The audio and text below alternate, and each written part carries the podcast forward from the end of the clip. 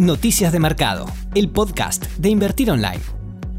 Hola, ¿cómo están? Bienvenidos. Hoy como siempre le traemos toda la información relevante para entender lo que sucede en los mercados. En el plano internacional vamos a seguir hablando del petróleo que sigue mostrando mucha volatilidad, así que traemos las últimas novedades. Seguimos con la temporada de balances, con la información de las principales empresas. En lo que respecta al plano nacional vamos a hablar del balance cambiario para entender cómo está la compra y venta del dólar en el país. Por otro lado empezó a circular que el gobierno está preparando una medida para que los bancos vuelvan a tomar deuda del tesoro, así que vamos a ver de qué trata esto. El petróleo es noticia nuevamente el día de hoy, el precio del barril continúa mostrando mucha volatilidad, al inicio de la jornada el precio del WTI caía más de un 10% y para la mitad del día se encontraba operando a la alza con una suba en torno al 2%. El ETF USO, el más importante del sector petrolero que tiene por objetivo replicar el precio del WTI, registró una caída del 15% el día de ayer, luego de que se anunciara que va a desarmar todas las posiciones que tienen los futuros de petróleo de junio para posicionarse en vencimientos posteriores.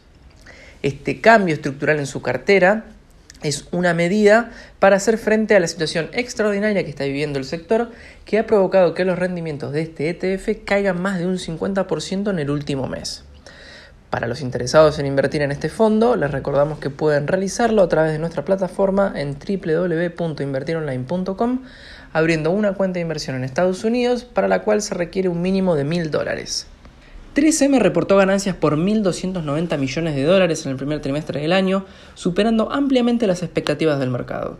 Se destacó el aumento en las ventas de su unidad de negocios de cuidado personal debido a la gran demanda de sus barbijos N95 y otros equipos de salud y limpieza como consecuencia de la pandemia del coronavirus. La compañía duplicó sus ventas de barbijos por mes desde que inició la pandemia y han resultado, resultado de ser de mucha efectividad para la protección contra el virus que Donald Trump le pidió a 3M que acelerara su producción y han llegado a un acuerdo con la Casa Blanca para proveerles de 167 millones de barbijos en los próximos tres meses. De todas maneras, la compañía señaló que han sufrido una caída en la demanda de muchos mercados, dadas las, las medidas tomadas en el mundo para ralentizar la evolución de la pandemia, y por estos motivos, y dada la incertidumbre del mercado, 3M no ha realizado previsiones para lo que resta del año, dada la poca certeza en las estimaciones. La farmacéutica Pfizer reportó una caída del 8,03% en sus ganancias para los primeros tres meses del año. Desde la compañía dijeron el martes que esperan que su vacuna experimental contra el coronavirus pase a ensayos clínicos amplios en octubre y mantuvo su pronóstico de ganancias para el 2020, justificándolo en que espera que la pandemia tenga poco impacto en sus resultados generales, dado que sus medicamentos no necesitan ser suministrados físicamente en un consultorio. O sea que se evita que las personas tengan que acudir al hospital o a la clínica para ser atendidos. Aunque desde la compañía indican que es, que es, que es probable que vean un mayor impacto negativo durante el segundo trimestre, impulsado principalmente porque va a haber cada vez menos crecimiento en la cantidad de personas infectadas, lo que quiere decir que va a haber menos pacientes nuevos. Otra de las compañías que reportó ganancias fue PepsiCo con un incremento del 7,9% en el primer trimestre del año.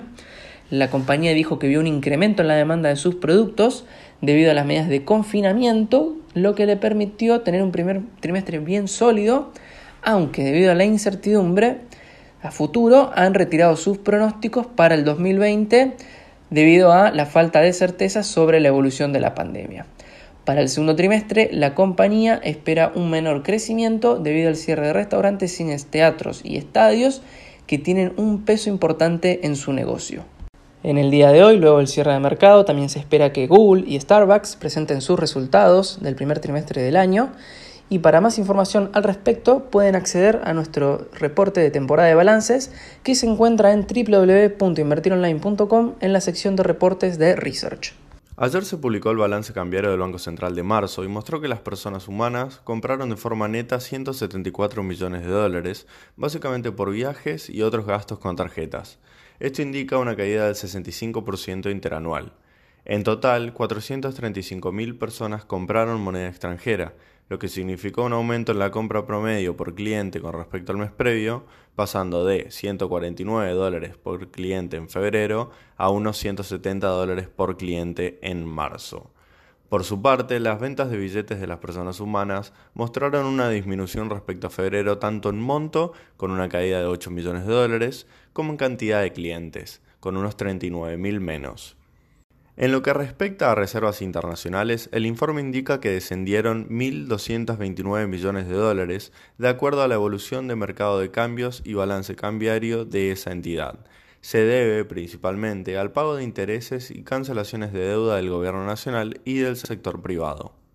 Según trascendió en los medios, el gobierno y el Banco Central están trabajando en un esquema para que los bancos tengan que volver a tomar deuda del Tesoro. Si bien aún no están definidos los detalles, los instrumentos para desplegar el plan serán bonos o letras emitidos por el Tesoro destinados a los bancos.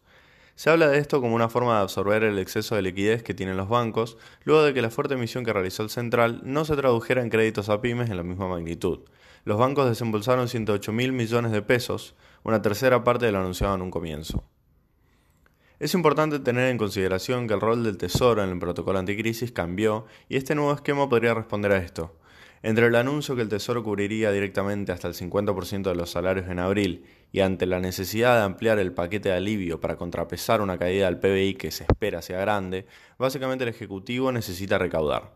Una forma de hacerlo podría ser a través de la absorción mediante estos nuevos instrumentos de una parte de los 350 mil millones de pesos que las entidades financieras recibieron del central y no volcaron al crédito. Entonces, la idea es derivar aquellos fondos ociosos disponibles a financiar el Tesoro. En cuanto al estímulo para que opten por estos instrumentos, por un lado se habla de la rentabilidad, que sea más conveniente prestarle al tesoro que tener el dinero inmovilizado, y además se habla que el Banco Central deje de tomar pases y así los bancos opten por los bonos del tesoro. Se puede considerar como otro gran objetivo de este plan contener la escalada del dólar contado con liqui. En el Ministerio de Economía consideran que parte de los pesos que se quedaron en los bancos, en lugar de prestar, fueron a parar al tipo de cambio paralelo. Según el Banco Central, este supuesto nuevo esquema no requerirá modificaciones sustanciales en las normativas. La idea pasa por estimular a través de una mayor rentabilidad, buscar que sea más rentable prestarle al Tesoro que dejar, el dinero inmovilizado. Se habla que el Banco Central podría modificar las tasas de remuneración de los depósitos de los títulos o los encajes para incentivar ese pase, pero evitando que se vayan a otros instrumentos como el dólar contado con liquidación.